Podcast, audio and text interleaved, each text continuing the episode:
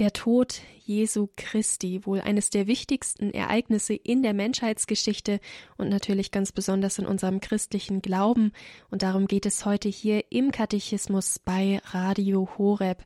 Mein Name ist Eliane Grever und ich begrüße Sie ganz herzlich in dieser Sendung.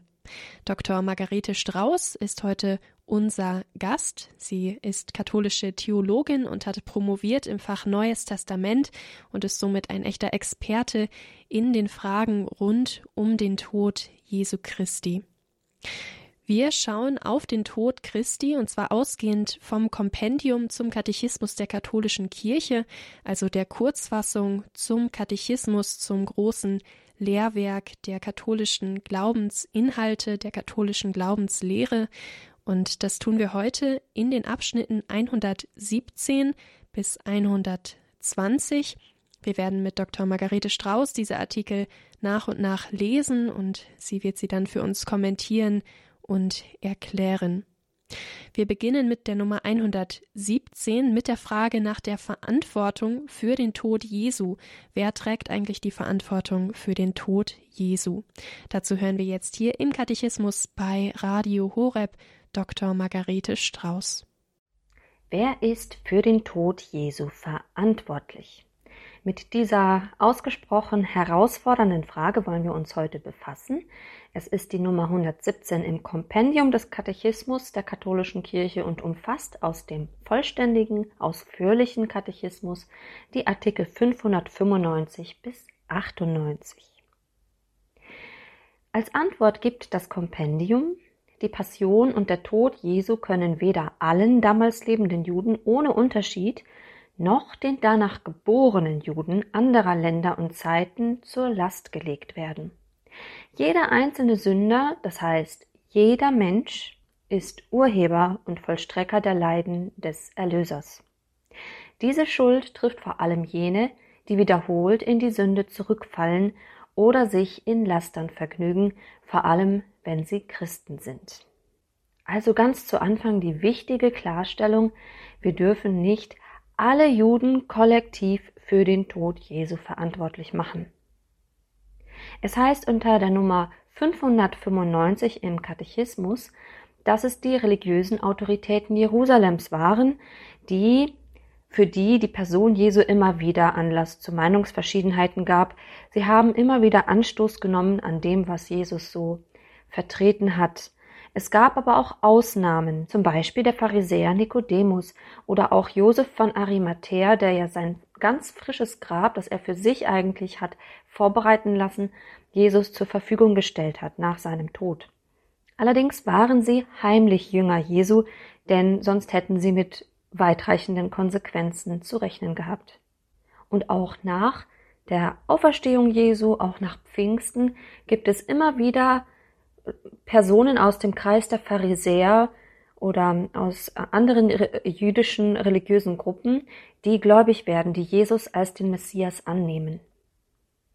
Also das Bild ist viel differenzierter, als wir es eigentlich durch Pauschalverurteilungen ähm, voraussetzen würden.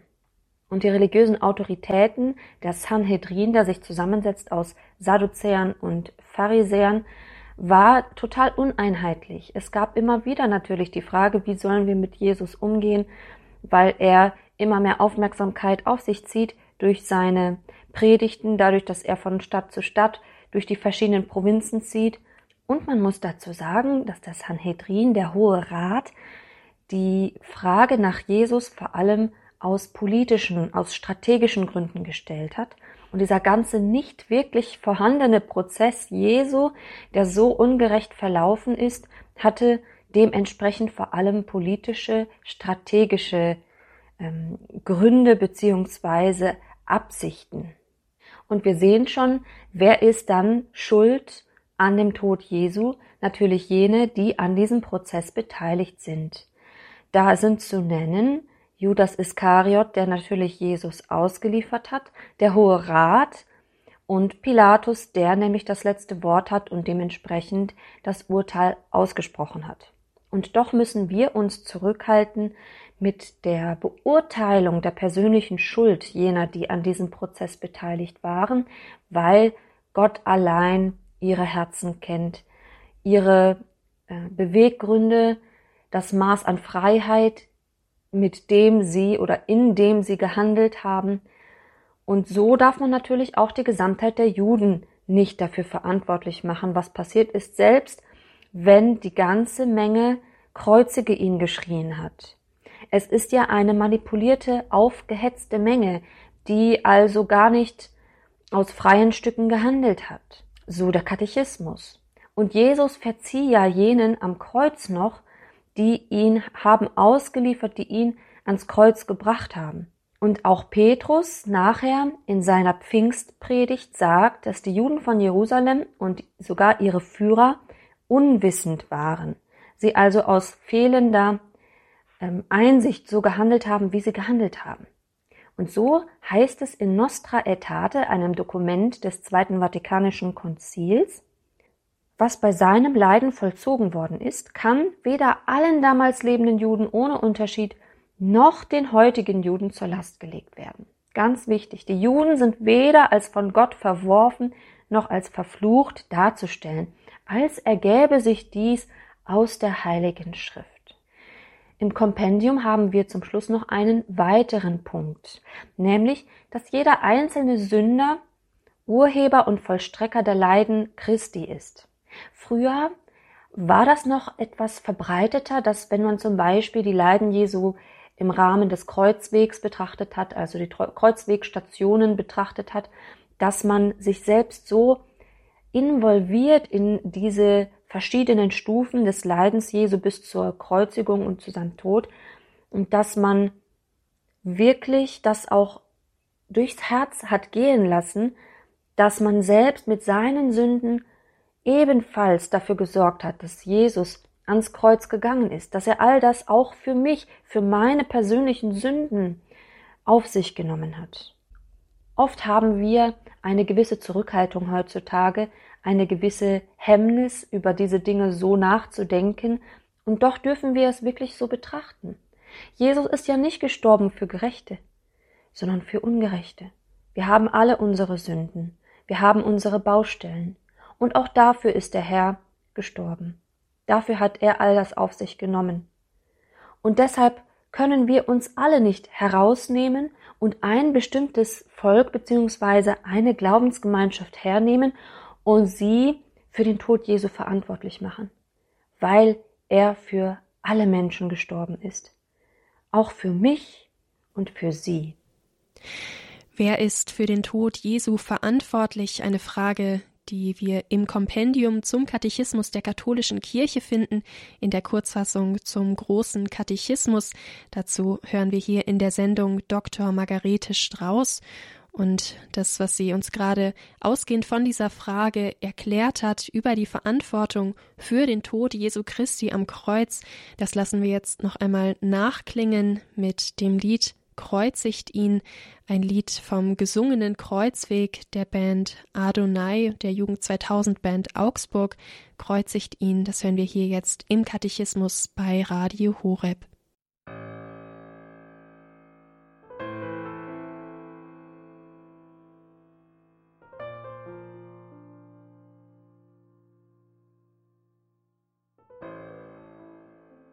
Kreuzigt ihn die gesungene Kreuzwegstation zur Verurteilung Jesu Christi, gesungen von Ulrike Zengerle und der Adonai Music Band.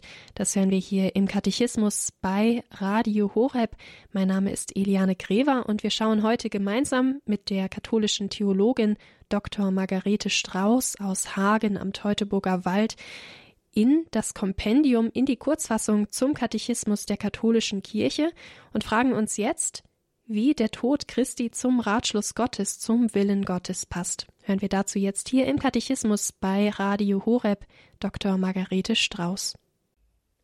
Warum gehört der Tod Christi zum Ratschluss Gottes?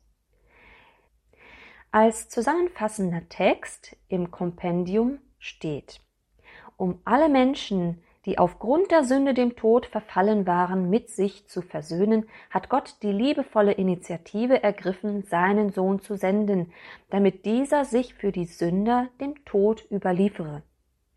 Im Alten Testament angekündigt, insbesondere als Opfer des leidenden Gottesknechts, geschah der Tod Jesu gemäß der Schrift. In diesem knappen Text ist sehr viel eingearbeitet und dementsprechend gibt es auch viele Artikel im ausführlichen Katechismus, die man dazu nachlesen kann. Ich lade Sie dazu ein und möchte hier an dieser Stelle einiges herausgreifen, was eben wesentlich ist. Dass Gott selbst seinen Sohn senden würde, um die Erlösung aller Menschen zu erlangen, und dass er sich selbst darbringen würde dafür, dass er sein Liebstes hingeben würde, sein Kostbarstes, um die Welt mit sich zu versöhnen, das ist eine Sache, die ist schon von Anfang an klar, die steht schon vor Anbe von Anbeginn der Welt fest. Und deshalb lesen wir in der Heiligen Schrift immer wieder Ankündigungen, deshalb werden wir uns immer wieder bewusst, dass Gott das Volk Gottes darauf vorbereitet. Vor allem im Opfer des leidenden Gottesknechts, in diesem Motiv wird das deutlich, der leidende Gottesknecht kommt vor im Buch Jesaja, dem messianischen Propheten schlechthin. Und in der Karwoche lesen wir deshalb an jedem Tag einen Ausschnitt oder einen dieser Gottesknechtslieder. Und an Karfreitag wird das letzte Gottesknechtslied verlesen und natürlich mit Jesus identifiziert. Nachdem der Heilige Geist auf die Apostel herabgekommen ist und ihnen die Augen geöffnet hat für die ganzen Zusammenhänge, die Jesus ja eigentlich schon in den Jahren zuvor den Aposteln immer wieder dargelegt hat, hat es Klick gemacht. Und als Petrus dann diese Pfingstpredigt hält, nach der dann so viele Menschen sich taufen lassen, da klärt er das auf. Er, er setzt die Punkte zusammen. Er bringt die Knotenpunkte der Heilsgeschichte zusammen. Und er sagt dann in dieser Predigt, er, also Jesus, wurde nach Gottes beschlossenem Ratschluss und Vorauswissen hingegeben. Weil er das dann wirklich in der Tiefe verstanden hat, was das bedeutet. Und all die verschiedenen Umstände, die dazu geführt haben, dass Jesus dann verurteilt wurde, etc., all das ist eingebettet in diesen Heilsplan. All das gehört dazu. Es musste alles so kommen. Es musste alles so weit kommen. Jesus musste sterben. Das war, das gehört alles in diesen Heilsplan. Ohne Tod keine Auferstehung. Und durch die verschiedenen Schriftstellen im Alten und Neuen Testament wird deutlich, warum das alles geschehen ist, warum Gott seinen einzigen Sohn dahingegeben hat, um die Welt zu retten, nicht um sie zu richten, und wir lesen das in dem, in Jesaja, wir lesen das bei Iob. Und es gibt auch schon Reflexionen in der Briefliteratur des Neuen Testaments, zum Beispiel bei Paulus im ersten Korintherbrief. Und Petrus sagt auch im ersten Petrusbrief, ihr wisst, dass ihr aus eurer sinnlosen, von den Vätern ererbten Lebensweise losgekauft wurdet, mit dem kostbaren Blut Christi des Lammes ohne Fehl und Makel. Und dann eben dieser wichtige Aspekt, er war schon vor der Erschaffung der Welt dazu ausersehen, und euretwegen ist er am Ende der Zeiten erschienen. Es stand von Anbeginn der Welt fest, sogar noch vor Erschaffung der Welt, dass Jesus die Welt erlösen würde. Sie und mich. Und dann werden hier alle möglichen Paulusbriefe auch noch genannt, weil, wie gesagt, Paulus auch sehr, sehr viel darüber nachgedacht hat. Und Gott hat das nicht einfach so gemacht, sondern er hat es gemacht aus Liebe. Im Johannesevangelium heißt es, es ist in dem Nachtgespräch mit Nikodemus, so sehr hat Gott die Welt geliebt, dass er seinen einzigen Sohn dahingab. Aus Liebe. Und das ist eine wohlwollende Liebe, heißt es hier bei Artikel 604. Eine wohlwollende Liebe, die jedem Verdienst von unserer Seite vorausgeht. Und das wird zusammengefasst beispielsweise auch im ersten Johannesbrief. Da heißt es im vierten Kapitel, Vers 10, nicht darin besteht die Liebe, dass wir Gott geliebt haben, sondern dass er uns geliebt und seinen Sohn als Sühne für unsere Sünden gesandt hat. Dr. Margarete Strauß über Fragen rund um den Kreuzestod Jesu Christi, ausgehend von Artikeln im Kompendium in der Kurzfassung zum Katechismus der katholischen Kirche. Das hören wir hier in der Sendung Katechismus bei Radio Horeb und wir stellen uns jetzt einer weiteren Frage, die wir im Kompendium unter der Nummer 119 finden. Dort ist die Frage nach Christus, wie er sich selbst dem Vater dargebracht hat. Dazu hören wir jetzt hier als Expertin zum Katechismus zu den Fragen rund um den Tod Jesu Christi, wovon wir im Neuen Testament lesen, die Neutestamentlerin Dr. Margarete Strauß. In welcher Weise hat Christus sich selbst dem Vater dargebracht? Eine wichtige Frage, mit der wir uns heute beschäftigen wollen. Und wenn Sie das Ganze ausführlich nachlesen wollen im Katechismus der katholischen Kirche, können Sie das tun unter den Nummern 606 bis 609. Im zusammenfassenden Kompendium heißt es an dieser Stelle, das ganze Leben Christi ist eine freiwillige Opfergabe an den Vater, um dessen Heilsratschluss zu erfüllen. Er gibt sein Leben hin als Lösegeld für viele, und so versöhnt er die ganze Menschheit mit Gott. Sein Leiden und Sterben zeigen, wie seine Menschennatur das freie und vollkommene Werkzeug der göttlichen Liebe ist, die das Heil aller Menschen will. Zunächst einmal zum ersten Aspekt das ganze Leben Christi als freiwillige Opfergabe an den Vater.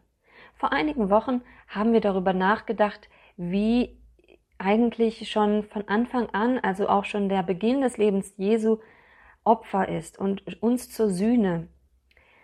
Und an dieser Stelle ist vor allem wichtig, dass es ein freiwilliges Opfer ist, das Jesus darbringt an den Vater, um dessen Heilsplan zu erfüllen also Jesus ist nicht auf die Welt gekommen, um das zu machen, was er will, sondern um das zu erfüllen, was der Vater, was der Vater möchte. Und dafür ist er auch gesandt worden. Es ist sein Auftrag, den Willen des Vaters zu erfüllen. Und dadurch, dass Christus das wirklich bis zum Schluss durchgezogen hat, trotz der Versuchungen, die auf ganz prominente Weise zutage traten in der Wüstenepisode, und dass er den Willen des Vaters erfüllen wollte, war eine durchgehende Sehnsucht, die ihn ganz durchdrungen hat. Er sagt an verschiedenen Stellen immer wieder, dass es sein, sein Wohlwollen ist, den, den, den Willen des Vaters zu erfüllen. Er sagt zum Beispiel in der Episode am Jakobsbrunnen, meine Speise ist es, den Willen dessen zu tun, der mich gesandt hat, und sein Werk zu Ende zu führen. Darin ist uns Jesus ein Vorbild. Denn es geht nicht einfach darum, in blindem Gehorsam das zu tun, sondern bewusst aktiv den eigenen Willen dem Willen des Vaters zu unterstellen. Und auch für uns ist das eigentlich die Erfüllung unseres Lebens und des Plans, den Gott mit uns hat, indem wir unseren Willen dem Willen des Vaters unterstellen. Jesus tut das nicht aus blindem Gehorsam, sondern aktiv und aus Liebe. Und so heißt es im Johannesevangelium an vielen Stellen, dass er aus Liebe zum Vater so handelt, wie er handelt, dass er deshalb den Willen des Vaters erfüllt. Zum Beispiel in den Abschiedsreden, da sagt er, die Welt soll erkennen, dass ich den Vater liebe und so handle, wie es mir der Vater aufgetragen hat. Selbst in seiner Todesangst, indem er sagen möchte, Vater, wenn es geht, dann nimm diesen Kelch von mir. Und doch bringt er diese Schlussfolgerung über seine Lippen aber nicht mein, sondern dein Wille geschehe. Und so hat er den Heilsplan Gottes bis zum Schluss wirklich umgesetzt und konnte deshalb in seiner letzten Sekunde sagen, es ist vollbracht. Und aus der Liebe zum Vater kommt die Liebe zu seinen Freunden. Es heißt ja, so sagt es Jesus dann auch wiederum in den Abschiedsreden, es gibt keine größere Liebe, als wenn einer sein Leben für seine Freunde hingibt. Tatsächlich, aus der Liebe zum Vater schöpfend, entsteht das Potenzial, dem Nächsten, den Nächsten zu lieben wie sich selbst, auf eine Weise, die bis zur Vollendung führt. Und diese Vollendung kann auch den Tod bedeuten. Der Kreuzestod, Teil im Heilsplan Gottes, die Liebe Gottes zu uns Menschen und die Liebe Christi zum Vater und zu uns Menschen, die darin offenkundig wird. Davon hat Dr. Margarete Strauß gesprochen hier in der Sendung Katechismus bei Radio Horeb. Mein Name ist Eliane Grever und wir schauen heute gemeinsam auf Fragen rund um den Tod Christi, die wir im Kompendium in der Kurzfassung zum Katechismus der katholischen Kirche finden. Diese Erklärungen zum Kreuzestod Christi, die lassen wir jetzt noch einmal sacken und zu Herzen gehen mit einer Musik und danach stellen wir uns einer weiteren Frage, nämlich der Frage nach der Beziehung zwischen dem letzten Abendmahl und dem Kreuzesopfer Christi.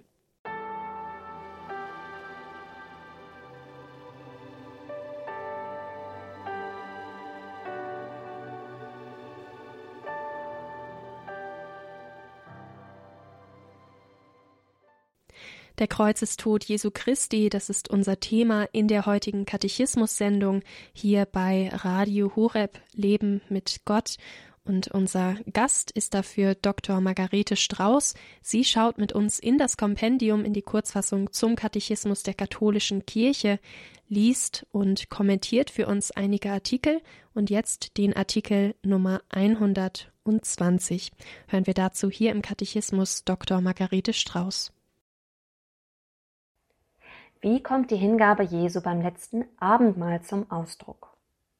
Zuletzt haben wir ja darüber nachgedacht, dass Jesus sein Leben betrachtet als freiwillige Opfergabe an den Vater und dass daraus eine Liebe entsteht und eine Sehnsucht nicht nur gegenüber dem Vater, sondern auch gegenüber seinen Freunden.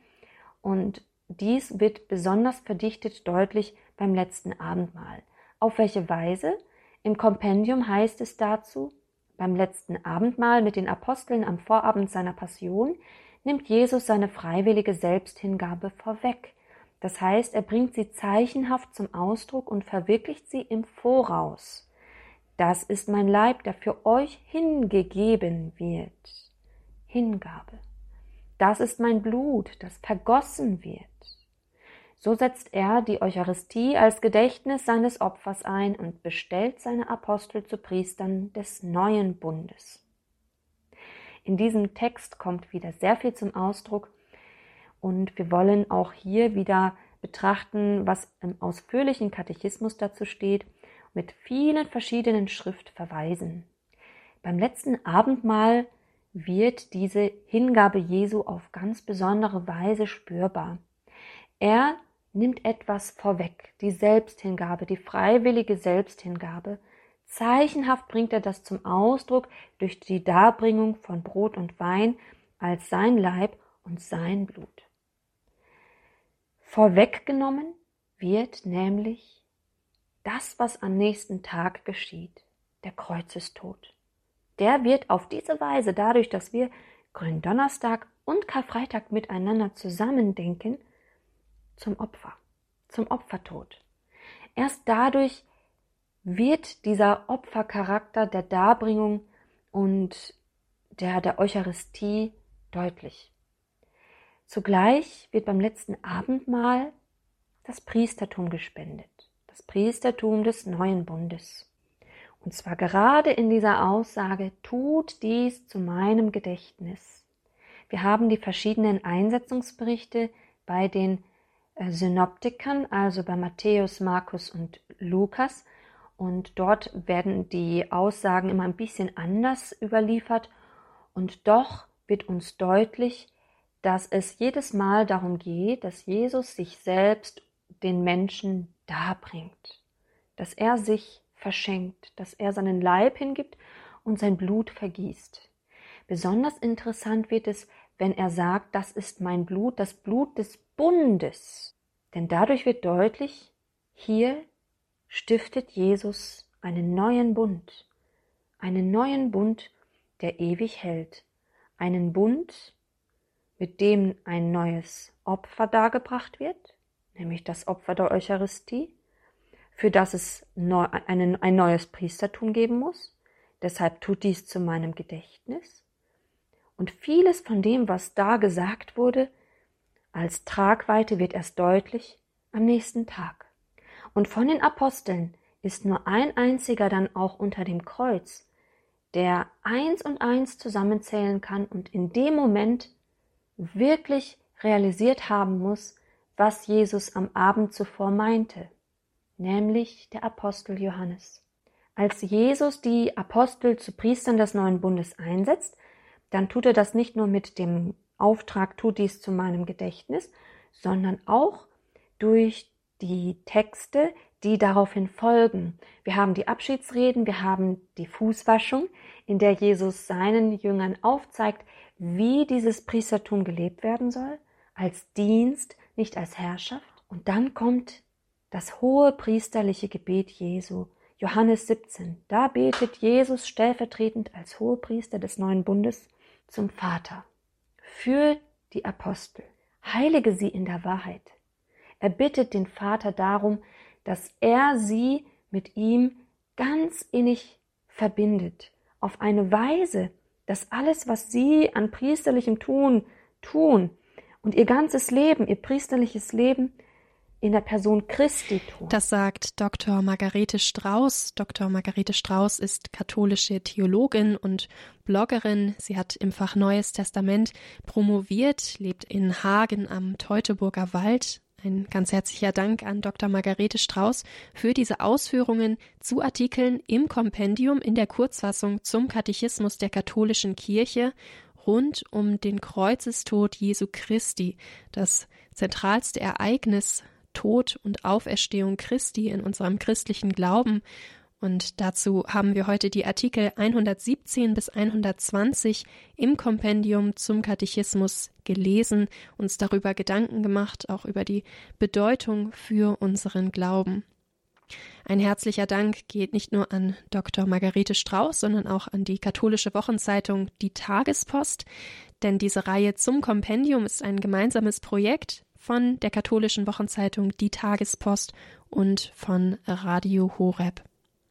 Was wir glauben, der Katechismus erklärt diese Reihe zum Kompendium. Damit geht es auch in der nächsten Woche weiter. Dann schauen wir auf weitere Artikel aus dem Kompendium, in denen es auch um das Kreuzesopfer Jesu Christi geht und dann auch besonders um die Kreuzesnachfolge, zu der Christus seine Jünger und somit auch uns als Christen, die wir ihm nachfolgen wollen, aufruft. Dazu sind wir dann verbunden mit Pfarrer Dr. Guido Rothold. Eine herzliche Einladung also auch in der nächsten Sendung in dieser Reihe einzuschalten, am nächsten Donnerstag wieder um 16.30 Uhr. Bis dahin können Sie gerne die heutige Sendung und auch vorherige Sendungen in dieser Reihe zum Kompendium noch einmal nachhören in unserer Radio Horeb App oder auf unserer Homepage horeb.org. Sie können natürlich auch gerne eine CD von dieser Sendung bestellen bei unserem CD-Dienst. Die Nummer dafür ist die 08328 921 120. Mein Name ist Eliane Greva und ich wünsche Ihnen viel Freude mit unserem weiteren Programm, Gottes reichen Segen und verabschiede mich hier aus der Sendung Katechismus bei Radio Horeb Leben mit Gott.